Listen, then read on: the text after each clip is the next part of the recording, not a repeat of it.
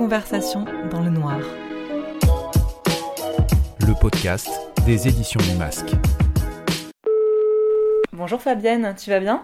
Bonjour Violaine, ça va bien et toi? Ça va, ça va. Épisode 8 Parole de traductrice. avec l'éditrice Violaine Chivot et la traductrice Fabienne Gondran. Alors, toi, tu es traductrice littéraire depuis une dizaine d'années et tu as notamment traduit euh, trois auteurs du masque, des auteurs au style très différent d'ailleurs, Joseph Knox, Sofiana et Yann Rankin. On va revenir à eux, mais pour commencer, est-ce que tu peux nous parler un peu de toi et nous raconter comment tu es arrivé à la traduction et particulièrement à la traduction de Polar? Alors, moi j'ai suivi un double cursus euh, d'études à l'université, avec d'un côté des études de littérature et civilisation anglaise et de l'autre côté des études de cinéma. J'ai mené les deux de front jusqu'au master. L'anglais d'un côté m'a permis d'étudier, de travailler en Angleterre, aux États-Unis et de voyager. Et le cinéma m'a permis, à la suite de ça, de m'installer à Paris et de travailler euh, comme intermittente. J'ai été cadreuse, monteuse, assistante réelle, j'ai euh, monté mes propres courts-métrages. et puis par euh, hasard, un producteur un jour qui était en rade de traducteur me demande au pied levé de lui traduire un, script. Et je me suis prise au jeu, j'ai vraiment aimé l'exercice et du coup, après un petit peu d'introspection, je me suis mise à mon compte. J'ai travaillé d'abord en traduction dite généraliste. Et puis je me suis mis au boulot, je me suis mis à la tâche avec euh, méthode, avec euh, humilité. Et puis quand j'ai eu un CV qui avait un peu une bonne tête et puis euh, une lettre de motif, j'ai commencé à envoyer ça. Et je me suis dit à qui j'envoie ça? Et j'ai pris le taureau par les cornes et je me suis dit quelle est la maison emblématique qui pour moi euh, cristallise ce que j'aime dans la littérature? C'était les éditions du Masque parce que j'étais aussi portée par le souvenir de mon grand-père, un grand-père issu de l'immigration italienne qui avait fui Mussolini, trimé toute sa vie sur des chantiers comme maçon, qui à sa retraite s'était posé et avait fait deux choses. Il avait cultivé son potager et il avait lu des livres. Et parmi ces livres, il y avait quantité de polars, notamment des Simenon et des Agatha Christie. Et je me souviens du petit logo, du masque, du Oui, j'allais jaune, dire. des masques, voilà. Et parallèlement à ça, au fil de l'eau, donc au cours de toutes ces années, j'ai ajouté la corde d'interprète à mon arc. Le fait de- de- d'être interprète, est-ce que ça t'aide dans l'oralité, notamment dans la traduction de dialogue ensuite, ou pas du tout euh? Oui, oui, oui, je pense que, et incidemment, euh, et je pense que c'est pas un hasard non plus, les, les toutes, toutes premières traductions que j'ai faites, c'était des traductions de script, donc c'était essentiellement du dialogue, où il fallait euh, faire très très attention à, euh, au rythme, euh, à la forme de la bouche, au débit, euh, à l'intention, au personnage, et ça c'est quelque chose que j'ai depuis le début et qui me tient très très à cœur, c'est la, la, la forme et la puissance du dialogue. Bah, On aura l'occasion de reparler de justement de la justesse du ton, euh, notamment dans les dialogues et dans ton travail de traductrice. Mais d'abord, je voulais savoir, euh, à tes yeux, quelles sont, quelles seraient les principales différences entre traduire justement un texte de littérature classique comme tu as pu le faire et un texte de littérature noire euh, Est-ce qu'il y a des différences que toi tu vois tout de suite qui te sautent aux yeux? Peut-être que ce à quoi je fais particulièrement attention dans un polar, c'est le rythme. Le rythme de la phrase, le rythme du paragraphe. Euh, Peut-être que je vais sacrifier une phrase pour que la suivante soit plus percutante. Je vais vraiment soigner mes chutes, les fins de chapitre, ménager le suspense. L'idée, c'est vraiment d'attraper son lecteur et de ne pas le lâcher. Après, je comprends la nécessité de séparer littérature blanche, littérature noire pour les maisons d'édition, pour les librairies, les bibliothèques. Mais je crois aussi qu'il y a une très très grande porosité entre les genres. Et je suis pas sûre qu'en fin de compte, il y ait de si grandes différences que ça euh, au, niveau, au niveau de la traduction. Je me fais toujours la réflexion qu'un des plus grands auteurs de polar, quand même, c'est Émile Zola, qui, à ma connaissance, on l'a jamais classé en littérature noire, alors que La Bête humaine, qui a d'ailleurs donné deux adaptations au cinéma qui sont des films noirs, c'est quand même des histoires de meurtre avec une Mhm. femme fatale, le tout sur toile de fond politique. Enfin, il y a tous les ingrédients du polar. Je ne peux que aller dans ton sens, je suis assez d'accord sur la porosité euh, entre les genres.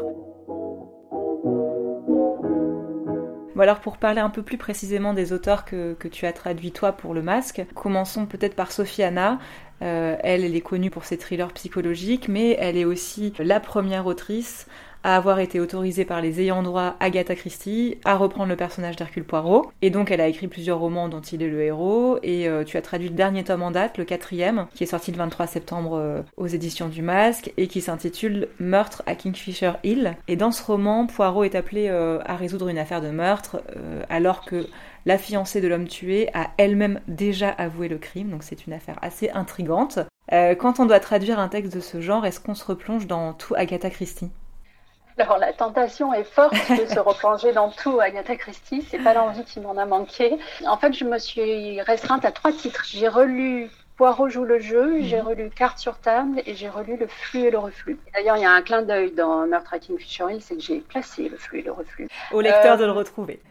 Et donc, je les, ai, je les ai relus pour me mettre dans le bain, pour me remettre un petit peu le, le ton dans l'oreille. Et j'ai revu des films, j'ai revu Meurtre au soleil de Guy Hamilton et j'ai revu Le crime de l'Orient Express, mhm. celui de Sidney Lumet, parce que je suis très très fan de ce que David Suchet propose dans le personnage d'Hercule Poirot. Je me suis rendu compte qu'au film de ma traduction, en fait, quand je me lisais les dialogues et que j'écoutais cette petite voix du personnage, j'avais la voix de, personnage euh, des téléfilms, donc je me disais que j'étais certainement sur la bonne voie. Et est-ce que tu as identifié des difficultés particulières justement euh, dans la traduction de ce texte-là? J'ai fait très attention à ne pas commettre d'anachronisme. Je me suis beaucoup appuyée sur euh, mon dictionnaire étymologique pour vérifier ce qui se disait ou ce qui ne se disait pas à cette époque. On est en 1931 dans ce roman-là, on n'est pas aujourd'hui, donc on ne parle pas de la même manière. D'autant plus qu'il me semble que l'idée de Sophie Anna et de ses ayants droit, c'est pas de moderniser le propos, c'est de faire durer le plaisir en poussant à l'extrême cette notion euh, de suspension of disbelief, c'est-à-dire que non seulement on nous demande de mettre de côté notre scepticisme et d'accepter euh, les meurtres, euh, la configuration des lieux, etc., mais en même temps, on nous demande aussi de nous amuser à croire que Poirot existe encore et que quelque part, Agatha Christie est encore là, elle tire les ficelles dans les coulisses et qu'elle n'est pas morte. On accepte ce, jeu-là, donc euh, j'ai fait très attention à rester dans le ton, à rester dans l'époque, et ça a donné pour moi un travail très très jubilatoire, et mes petites cellules grises se sont bien bien régalées avec euh, cette traduction. Alors tu as traduit aussi Joseph Knox, qui est un auteur euh, très différent de Sophie Anna. Euh, lui, il a écrit une série de romans noirs qui se déroule à Manchester, donc une série de romans contemporains, et dans lesquels on suit Aidan Waits. C'est un personnage de jeune inspecteur assez trouble qui évolue dans un milieu policier complètement corrompu, qui a cette soif de bien faire qu'ont euh, tous les débutants, mais qui a clairement des grosses parts d'ombre lui-même. Euh, dans le premier tome, Sirène, Aidan doit retrouver la fille d'un politicard qui a disparu et qui se retrouve mêlé à un trafic de drogue. Dans le deuxième tome que tu as traduit, Chambre 413, il enquête sur le meurtre d'un homme retrouvé dans une chambre d'hôtel, un immense sourire figé sur le visage, et on va voir que cette affaire va s'entrecroiser avec d'autres. Et dans Somnambule, le dernier tome en date euh, qui est sorti au masque il y a trois semaines, Aidan Waits euh, essaye de faire parler un homme accusé d'avoir tué toute une famille et surnommé donc le Somnambule parce qu'il prétend n'avoir aucun souvenir de ses meurtres. Est-ce que tu peux nous parler de tes premières impressions de lectrice et de traductrice quand tu as découvert cette euh, série et ce personnage d'Aidan Waits? En tant que lectrice, j'ai été immédiatement frappée par sa, sa modernité et sa poésie. C'est un roman qui est totalement électrique. On a l'impression d'être propulsé dans un laboratoire euh, de chimistes qui menace d'exploser à tout instant. Il y a de l'électricité entre les personnages, dans l'air, dans le sol. C'est signifié dans le texte. C'est très, très saisissant. Ce qui m'a frappé, c'est euh, la part qui est faite à un très, très beau personnage qui est la ville de Manchester. C'est vraiment euh, en ce sens effectivement un roman qui appartient au Manchester noir, comme on l'appelle, et qui, euh, par ce truchement-là, donc par la description de la ville, de ce côté minéral, en profite pour expliquer euh, ce à quoi on en est arrivé et ce à quoi les villes anglaises n'étaient pas préparé, c'est-à-dire le dérèglement climatique, le réchauffement climatique, avec des descriptions de nappes de chaleur qui sortent des pelouses, de bâtiments qui sont irrespirables parce qu'ils ont été construits à une époque où il n'était pas question de mourir de chaleur en Angleterre. Et la ville est le prétexte pour poser ce cadre qui est le pur produit des séquelles laissées par les années 80, par le thatcherisme. Il est question des baby boomers dans le livre, de la bulle immobilière et de tout le mal qui a été fait euh, à la ville et, à ses habitants. Et puis, évidemment, il y a ce, personnage d'Aiden Waite, cet anti-héros euh, par excellence, qui est un vrai héros, alors digne de la dramaturgie grecque, qui a traversé une enfance traumatique, dont les parents sont des ogres, euh, qui évolue dans un monde où il est absolument oublié de tous, euh, il est oublié de la miséricorde divine, il n'y a pas de rédemption, enfin c'est le tunnel quoi. Et c'est un très très beau personnage parce qu'il cherche le bien au milieu de, de, tout ça et il se débat comme il peut et c'est un très beau personnage et voilà, et tous ces éléments-là font de, cette trilogie du roman noir dans sa, dans sa plus belle expression, c'est-à-dire une littérature qui euh, adopte des codes et revêt un genre très très codifié pour prendre le lecteur par la main et lui parler du monde contemporain dans lequel il a les deux pieds, en lui mettant le nez dans le cambouis euh, et pour lui montrer qu'au fond, euh, nos sociétés, bah, ça va pas fort, ça va même pas fort du tout.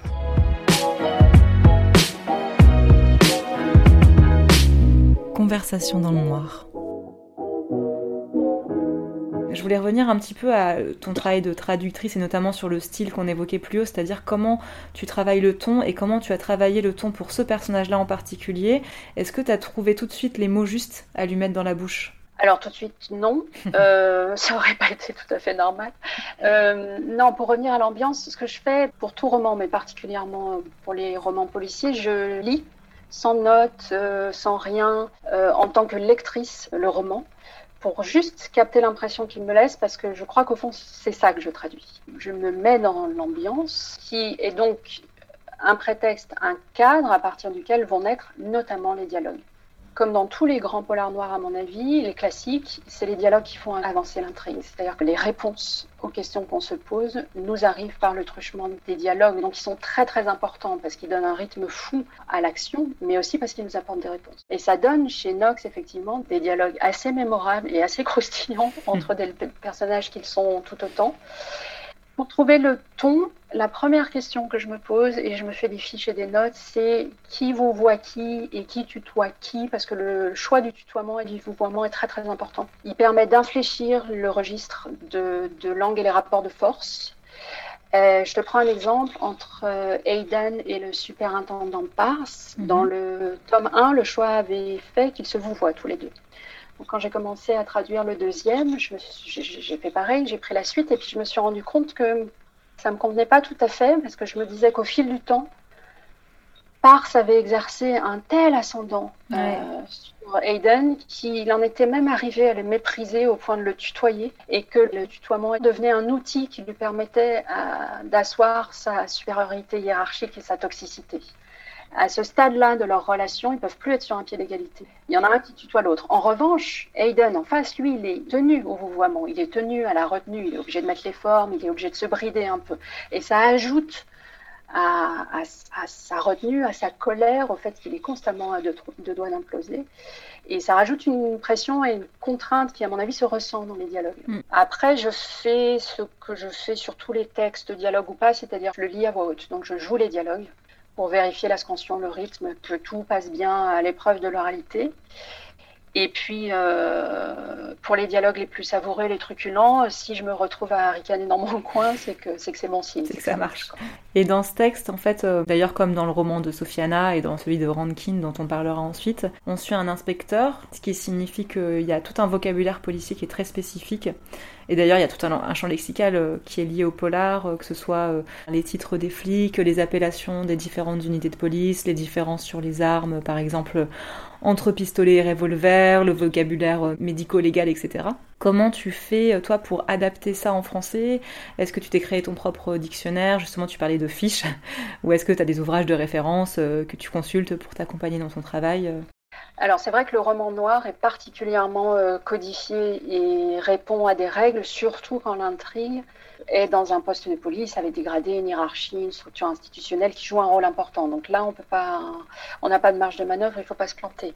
Sachant qu'en plus, c'est différent selon que l'histoire se passe aux États-Unis, au Royaume-Uni et en France. Donc peut-être qu'on transpose plus qu'on traduit à ce moment-là pour trouver des équivalents de postes dans la hiérarchie. Après, euh, j'ai travaillé avec des lexiques, des dictionnaires spécialisés, et j'élabore mes propres lexiques au fil du temps. Par exemple, j'ai une fiche sur les armes à feu, donc j'ai des schémas pour fusil automatique, pistolet, revolver. J'ai euh, un dictionnaire sur l'argot du milieu, j'ai un tableau sur les codes radio qui sont utilisés euh, ah pour les communications radio par la police en Angleterre. Voilà, des dictionnaires, des notes, je prends des notes tout le temps partout. Le cran d'après, quand vraiment on n'a pas les réponses, c'est de s'adresser aux bonnes personnes, c'est-à-dire aux médecins, aux ingénieurs, aux sages-femmes, aux infirmiers. Ils se reconnaîtront.